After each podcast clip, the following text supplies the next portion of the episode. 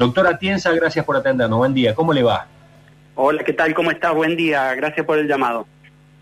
No, al contrario, gracias por atendernos. Este, desde el mes de marzo, más o menos, que venimos los periodistas, que debemos hacernos responsables también de parte del este, trastorno informativo que hay en torno al COVID-19 y demás, eh, venimos anunciando picos y picos, y el pico es para abril, el pico es para mayo, el pico es para junio, y estamos eh, anunciando que ayer hemos tenido cifras muy elevadas en Córdoba. Eh, ¿Hacia dónde vamos? ¿Hay alguna luz en el horizonte que nos aclare un poco el panorama? ¿La curva comenzará a descender en algún momento? Le estoy preguntando cosas que debería tener la bola de cristal para saberlo. No, eh, para nada, no, no hace falta la bola de cristal, simplemente con conocer los datos, aquellos, aquellos que estamos en el tema, eh, entendemos bien de esto, con que solo mires la, un, solo indicador, que es la tasa de duplicación de casos, que viene funcionando de modo perfecto desde el primero de junio, que empezaron a habilitarse algunas actividades acá en Córdoba, viene funcionando casi de modo perfecto, eh, vamos a poder anticipar lo que va a pasar dentro de 15 días ¿Qué quiere decir? La tasa de duplicación de Córdoba está más o menos en 14 y 15 días. Es decir, que eh, en dos semanas vamos a tener exactamente el doble de casos y el doble de muertos que los que tenemos hoy en Córdoba. ¿Por qué ocurre esto? Porque en realidad eh, el pico, eh, este famoso pico que todos esperamos, en realidad no se da de forma natural con el virus. Eso no ocurrió en, ninguna, en ningún lugar del mundo. Se da el pico ¿Qué quiere decir pico? Es el momento en el que alcanzamos la mayor cantidad de casos y a partir de allí comienza a descender. Ese sería el pico. Pero eso depende siempre de la intervención del ser humano, es decir, es el momento en el que la mayor parte o los gobiernos deciden confinar o mandar en cuarentena a todos sus habitantes. Y hasta ahora es la única herramienta. Fíjense, por ejemplo, el caso de España. España tuvo la mayor cantidad de casos en el mes de marzo, a mediados de marzo. Hubo un día en el que tuvieron 9.000 casos. A partir de allí se confinaron y unos 20, 30 días después empezaron a ver que los casos descendieron. La gente tuvo miedo, empezó a, separarse, a tener algo de distancia y lograron transitar unos 40, 50 días, mm, quizás hasta dos meses, sin eh, casos, con algunos días que prácticamente no tenían casos. Eh, esta semana han vuelto a tener y muchos más casos de los que tuvieron en marzo, han tenido días de 12.000 casos. ¿Por qué? Porque la gente se relajó, el, gobierno no explicó bien, no se comunicó bien, mm, no bajó medidas adecuadas y hoy están volviendo a tener un nuevo pico. Es decir, que estos picos son dependientes de la intervención eh, de las personas. Y acá va a seguir aumentando en Córdoba porque se siguen habilitando actividades si no hay ningún tipo de medida que se tome para frenar eh, el proceso de contagio. Así es que tristemente tengo que decirte, Sergio, que esto va a seguir, va a seguir en aumento. No hay, no hay nada que indique lo contrario. Ay, ay, ay. Eh, Mariana eh, me estaba contando, Mariana, nuestra compañera que está eh, con nosotros desde Altagracia, estamos cada uno en nuestros domicilios. Mariana me contaba que ha habido solicitudes de cierre o de restricción de algunas actividades, pero me parece que no, Mariana, ¿verdad? Sí, en la ciudad de Altagracia el COE Central pidió en el día de ayer que se haga un cordón sanitario para la ciudad de Altagracia, también que este, bueno, no, no estén abiertos hasta el 20 de septiembre, al menos así lo pedían, eh, gimnasios, salones de estética, eh, peluquerías y bueno, algunos otros sitios también, y pedían hisopados masivos a quienes son factores de riesgo y este, bueno, a quienes también son factor de riesgo por edad y, lamentablemente, eh, bueno, no sé si, si está bien o no, el intendente dijo que él va a seguir con las medidas que se estaban tomando hasta ahora y que la respuesta para el COE era la misma que ya había dado eh, tiempo atrás, porque tiempo atrás el COE también había pedido a Altagracia que eh, restringiera el horario de los comercios y que también cerrara eh, por algún tiempo, por algunos días los restaurantes y bueno, finalmente la respuesta del intendente en estas dos ocasiones fue la misma y es que por ahora eh, Altagracia va a seguir tal cual está y tal cual se mantiene. Bueno, ahí está, doctor. Eh, un poco también porque los casos del interior se han incrementado bastante y hay muchos intendentes que ven los reclamos que le realizan las distintas fuerzas económicas y no están dispuestos a dar marcha atrás. Sí, Eh, lo que pasa es que allí también eh, hay un paradigma que se instaló hace tres meses, que era el tema salud o, economía, un paradigma falso, eh, que en realidad tenemos que hacernos cargos todos de ese paradigma, fue instalado fuertemente con la intención de romper la cuarentena y lo logró, lo rompió.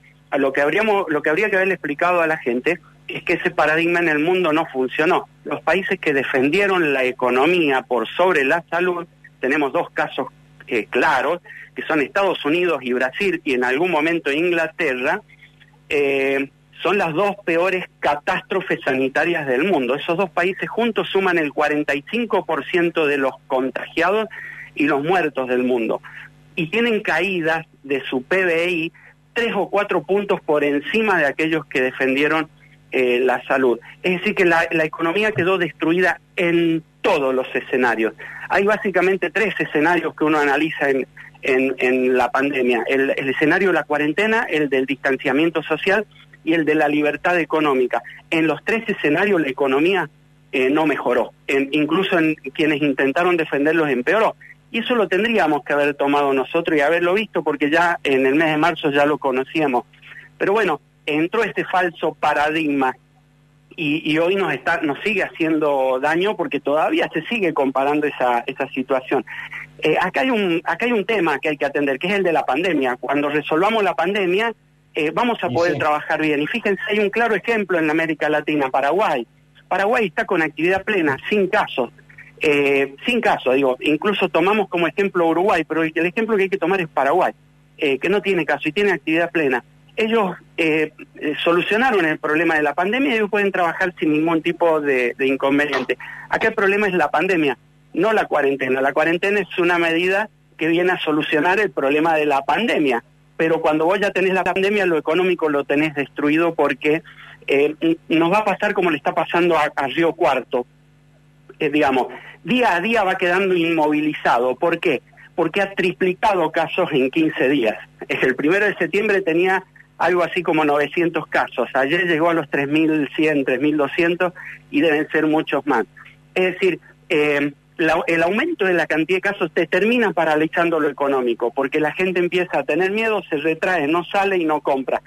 Así es que eh, hay que solucionar el tema de la pandemia. A los gobiernos hay que pedirle que tomen medidas, tanto a nivel provincial como a nivel nacional y a nivel local también.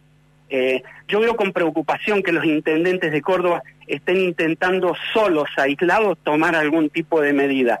Córdoba no se salva, eh, digamos, individualmente por cada uno de los 400 intendentes o jefes comunales. Hay que tomar medidas en conjunto. Pero bueno, allí también hubo una delegación de parte de la provincia que delegó en los intendentes esa responsabilidad. Eh, y hay que retomarla, hay que volver a coordinar desde la provincia para no dejar solito al intendente de Altagracia o solo al intendente de Río Cuarto, tratando de aislarse, como lo hacían los pueblos medievales, que trababan todas las rutas para que no le entrara gente con la peste negra, eh, y, les costaba muchísimo frenarlo. Es decir, tenemos que volver a recuperar esta herramienta que tenía la provincia, que era del COE como coordinador eh, de, de medidas. Me parece que allí hay algunas estrategias que la, provincia ha perdido y que las tiene que recuperar rápidamente, ¿no? Eh, Daniel. Eh, Oscar, eh, Daniel Friedman lo saluda. ¿Qué le diría a alguien que sale con el barbijo mal puesto o que dice están vulnerando mi libertad, no puedo ir a trabajar, no puedo ir a ver mis familiares, mis amigos, que es una gripecita, que es algo pasajero? que me voy a recuperar o que nos vamos a infectar todos y al fin y al cabo este, lo podemos demorar en la curva, pero eh, finalmente todos quedaremos de alguna manera infectados con COVID-19. ¿Qué, le diría usted, Oscar, a esa persona? Bueno, yo le diría que mire, que mire a los dos, a dos de los principales comunicadores del país anticuarentena que estuvieron con este mensaje, ¿no? Eh, a nivel nacional y que cuando estuvieron internados les mandaban mensajitos a sus familiares para decir, les, pedían que rezaran por ellos. El, tema del coronavirus es una enfermedad tremenda, tremenda. ¿Por qué? Porque te genera una sensación eh, de... Es como que eh, el día que te dicen tenés coronavirus, es como que se tira una moneda al aire, vos le empezás a ver que gira en el aire y que cuando caiga puede caer de uno o del otro lado, ¿no? Eso significa que podés morir o no podés morir. Eh, y ese es el proceso por el que pasa la gente cuando le dicen que tiene coronavirus. Pero además, tiene que pasarse 15 días encerrado en una pieza solo. En el mejor de los casos, en una pieza en su casa, porque si le toca eh, en una terapia intensiva de un hospital va a estar totalmente aislado las 24 horas del día sin ver a nadie. Y a la persona que vea va, la va a ver tipo astronauta. Es decir, eh, es, es, complicado. Aquellos que dicen que esto es una gripecita, yo les digo que ya mató a un millón de personas a nivel mundial. En la Argentina ya va por 15.000 muertos. Ya hoy conocemos todos a, una, a, un infectado, conocemos a una, eh, a, una persona que falleció casi todo, ya hemos visto famosos infectados y, y famosos que eran anticuarentena y que hoy dicen no la pasé bien. Hay que mirarlos a ellos. A estos que dicen eh, todos nos vamos a infectar, yo les digo que no, no es así. No, esto de la inmunidad del rebaño no existe. Nunca en la historia de la humanidad una enfermedad eh, se erradicó sola por la inmunidad del rebaño. Eso no existe. Es un proceso, fíjense la viruela. La viruela acompañó a la humanidad más de 5.000 años hasta que tuvimos la vacuna para poder erradicarla. Es decir, esas son falsas premisas que se instalan, o como por ejemplo el tema de nos vamos a morir de hambre. Eh, o la gente va a empezar a morirse de hambre, o chocolate, mueren 25 mil personas por día por temas relacionados con el hambre desde hace más de eh, 40, 50 años que tenemos esos registros, ¿no? Y a nadie le preocupó, sin embargo, hoy es un tema que se instala, pero definitivamente están muriendo 300 personas por día en la Argentina por COVID.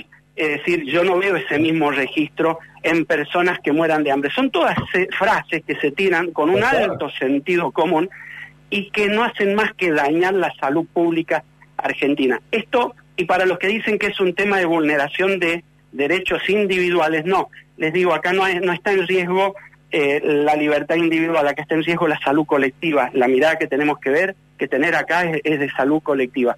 Ese es el verdadero problema que tenemos en la Argentina. Eh, a propósito de las cifras que estaba planteando en, esta, en este momento, este, suelen tirarse sobre la mesa con eh, muy poca objetividad y con clara intencionalidad muchas veces. El tema de los muertos por gripe, digamos, por influenza, el tema por muertes por accidente de tránsito, que son infinitamente mayores, según quienes argumentan así, que los muertos que tenemos hasta ahora por COVID-19 y que eh, esta, esta enfermedad, esta, esta pandemia es también utilizada políticamente como no ha sido utilizada la gripe o, los accidentes de tránsito. Eh, así es, mira, eh, lamentándolo mucho, la pandemia cayó en nuestra famosa grieta. afortunadamente no tanto porque hay un sector de la oposición que es, es, muy chiquito, que es el que toma esto un poco para eh, para trabajarlo políticamente, pero hay que sacar esto de la de, del medio del... Es, un tema político, yo siempre digo, hablamos de salud pública, hablamos de política, de modo que hay que tenerlo en cuenta, pero dejarlo un poquito ahí de lado y empezar a hacer otro tipo de análisis. Mira, eh, dicen que mueren 30.000 personas por año de, eh, de gripe. Bueno, efectivamente es así. En la Argentina mueren 30.000 personas, pero no de gripe. Y aquí te abro un paréntesis. Eh, ¿Por qué? Porque no, cuando una persona muere de una enfermedad, lo más que sabemos que murió de una enfermedad respiratoria. Es decir, que no se hace un test para ver si fue eh, gripe, coronavirus o un virus incitial respiratorio o uno de los 182 virus que aparecen en el capítulo J de la clasificación internacional de enfermedades.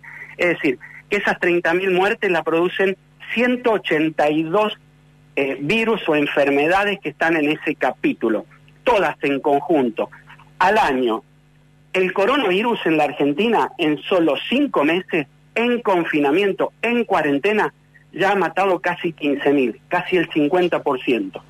¿Qué quiere decir? Solito, ¿no? Eh, coronavirus contra 182 eh, enfermedades respiratorias. Es decir, que hay una diferencia. El coronavirus es realmente asesino. En España les pasó lo mismo. En España mató el coronavirus en 45 días 30.000 personas. Estas 182 eh, enfermedades las mata en 12 meses. Es decir, que uno compara allí y no, no es una gripecita, ni es tampoco la gripe la que mata la misma cantidad de personas eh, al año. Mata muchísimo menos porque de gripe no deben ser más de 3 o 4 mil personas que mueren eh, anualmente. El resto son el conjunto de estas 182 enfermedades. Así es que hay muchos mitos para empezar a trabajar y a deconstruir en la sociedad. Hace poco, hace poco un ex funcionario del eh, anterior gobierno nacional me, me, comentaba que si se hiciera la misma campaña y, y los medios estuviésemos eh, insistiendo y mostrando imágenes de accidentes de autos y de cuerpos mutilados y de familias enteras muertas y todo lo que significa el espanto de los accidentes automovilísticos en calles, rutas y autopistas, si lo hiciéramos con la misma asiduidad que estamos haciéndolo con el COVID-19, eh, en pocos meses se dejaría de conducir vehículos. En una clara alusión a que hay cierta intencionalidad en esta suerte de exceso informativo relacionado con la pandemia. Eh, bueno, a ver, no sé, yo creo que de hecho se hace, hay, hay campañas bastante, muestran con bastante violencia el tema de, los accidentes de tránsito y, el accidente de tránsito sigue estando. Eh, uno, uno, por ejemplo, miren, hay, hay aquí algunos puntos de, de, comparación que podemos tener en cuenta. Eh, en, este momento, ¿cómo, se han, ¿cómo han disminuido los accidentes de tránsito en este momento? O, o quizás no hoy, pero sí en el momento de la cuarentena, ya por el mes de marzo, abril y parte de mayo que estuvimos en cuarentena. Los accidentes de tránsito disminuyeron porque la cantidad de vehículos en la calle era, era menor. Así que ahí tiene una, una correlación. Eh, pero hay que, hay que ir a medidas de control, hay que ir a medidas de prevención. Si usted pone inspectores de tránsito, ¿sí? cada una determinada cantidad de, de cuadras, hace controles efectivos eh, y logra una buena educación con la gente, va a ser el único modo de poder bajar eh, el accidente de tránsito. No hay otro modo, educación, información permanente, campaña de concientización. Eh, con el coronavirus pasa más o menos lo mismo, lo único que en este momento está rota esa cadena de información. Uno no logra ver más que el control de la anticuarentena de la información.